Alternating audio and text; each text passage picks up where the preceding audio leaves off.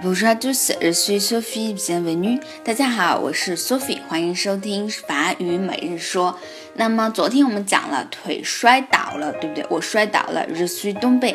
那么今天我们说严重一点，就是把腿摔断了。摔断这个动词是 casser，c a s s e r。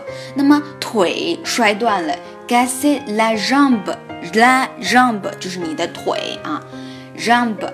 G a s s e la jambe，好，这个 g a s s e 呢比较特别一点，因为是你自己把腿摔断的嘛，所以我我们需要用一个带动词的形式，也就是 se g a s s e 自己把自己给摔断了。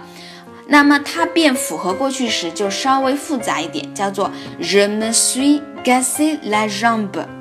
Je me suis g a s s e la jambe。好，这个句子呢，如果不能理解的同学没有关系，你就先把它看着。以后呢，我们的课程里面会讲这个句子它是到底怎么来的。然后呢，大家跟我一起来跟读一下：Je me suis cassé la jambe。